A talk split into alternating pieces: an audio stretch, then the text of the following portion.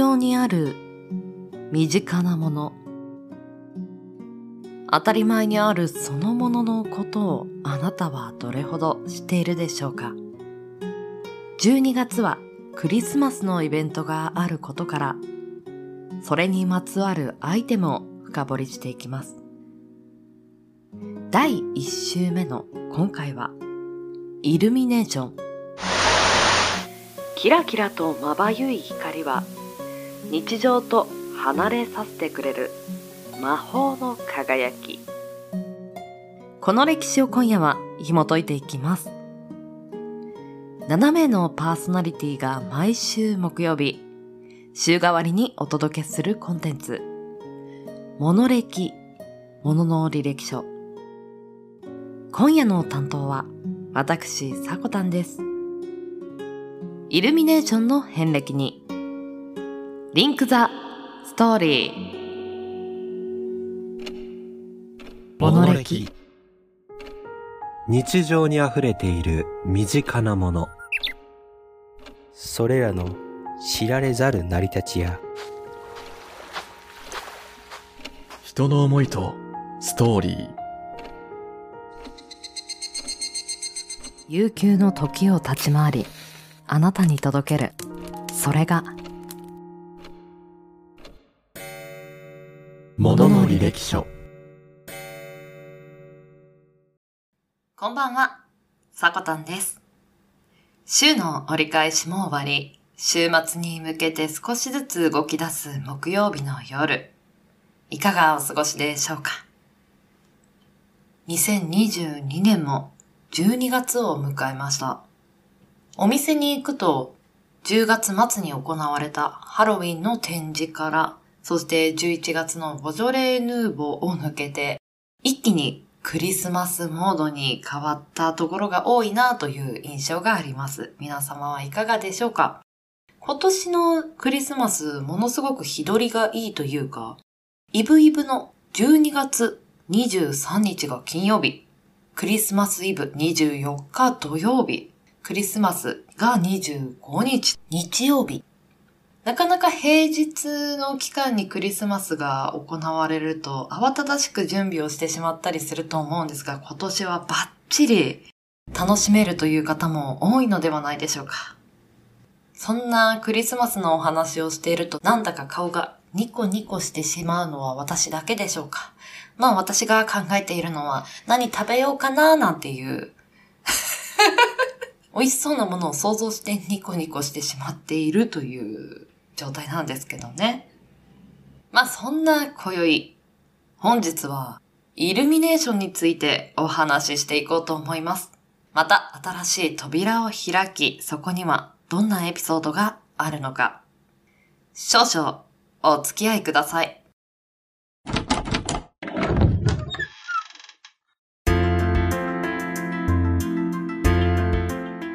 まずはイルミネーションと呼ばれるものはどういったものか見ていきましょう。このイルミネーションとは電球、発光ダイオード、光ケーブルなどにより淡い光の光源を集め、電飾看板、風景、人物などをかたどり、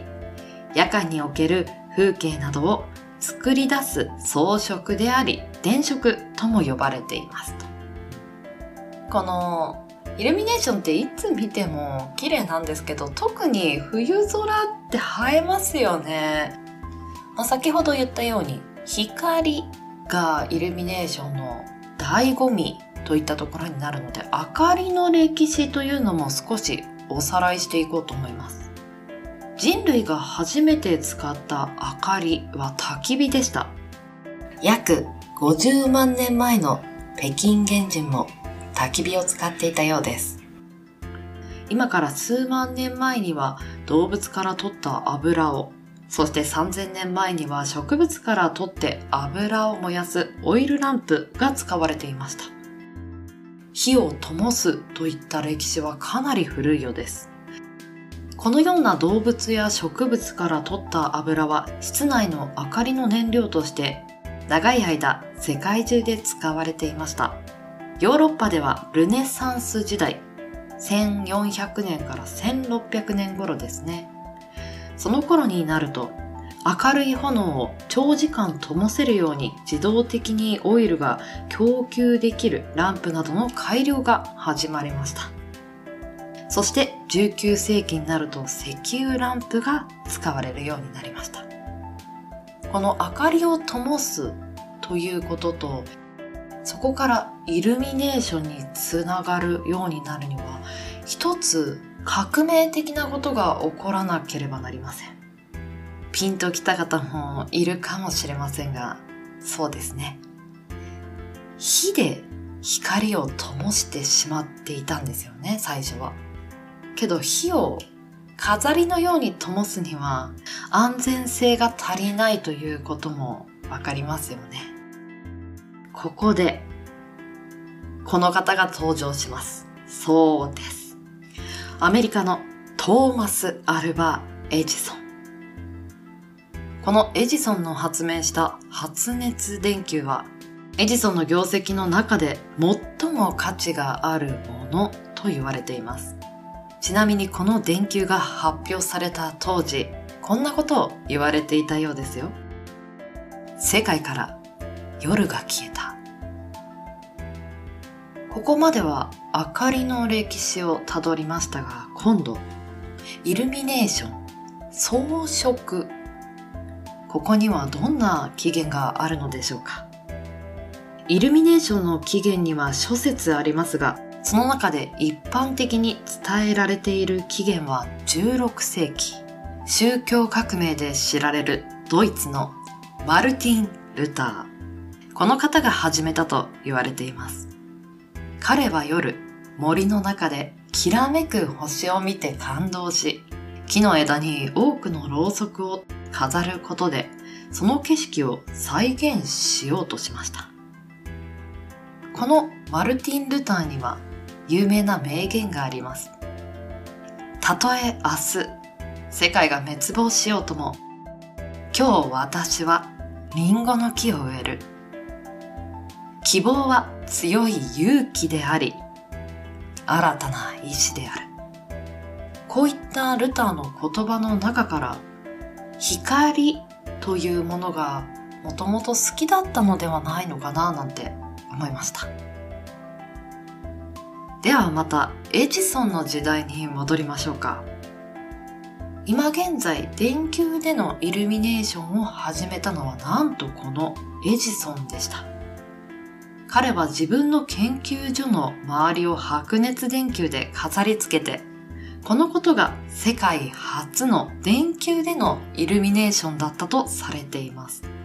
光を飾るという共通点があったんですね。エジソンがルターのことを知っていたかはわからないんですけれども、ルターの思想の中の光というキーワード、明かりを飾るということが、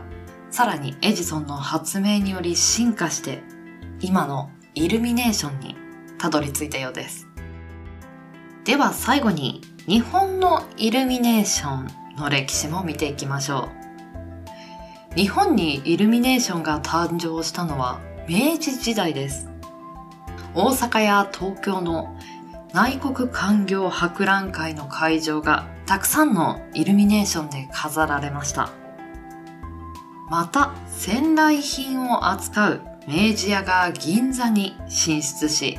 12月15日から毎晩イルミネーションを点灯したことが人々の話題になり、年々派手になっていく装飾にたくさんの人が押し寄せたという歴史もあるそうです。この先ほど名前が挙がった明治屋。この会社は1885年、明治18年に磯野る氏によって横浜で創業されます。いろいろな事業をしていく中でも、キリンビールの販売には手をかけていたそうです。このイルミネーションを点灯させることやキリンビールを発売していくことなどからなんだか楽しいことを提供することが好きな人なのかもしれないと思ってしまいました。そんな明治屋は今も続いており5代目社長の時代、磯野圭一氏。その創業者、磯野るの直系のご家族の方ですが、座右の銘があったそうで、この言葉を大事にしているそうです。手桶の水。この手桶の水の意味は、手桶の水はこちらに寄せようとすると向こうへ行き、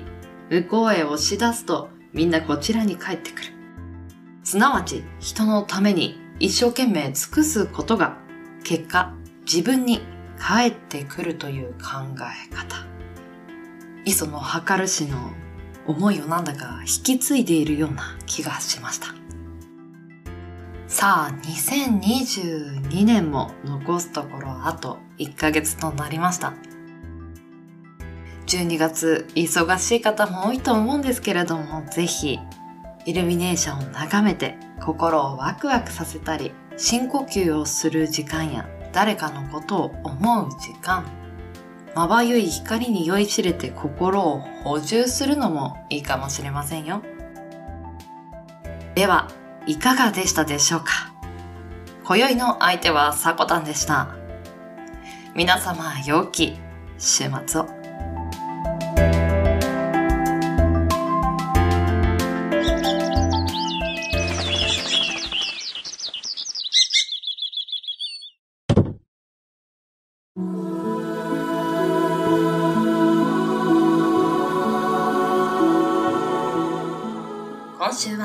私、さこたんから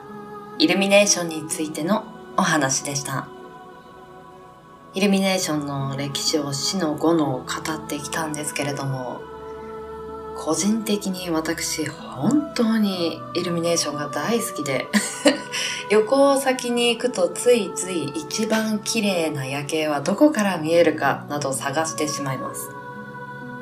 このイルミネーションをお話しするにあたってなぜ自分はイルミネーションや夜景が好きなのかなと思ったんですけれども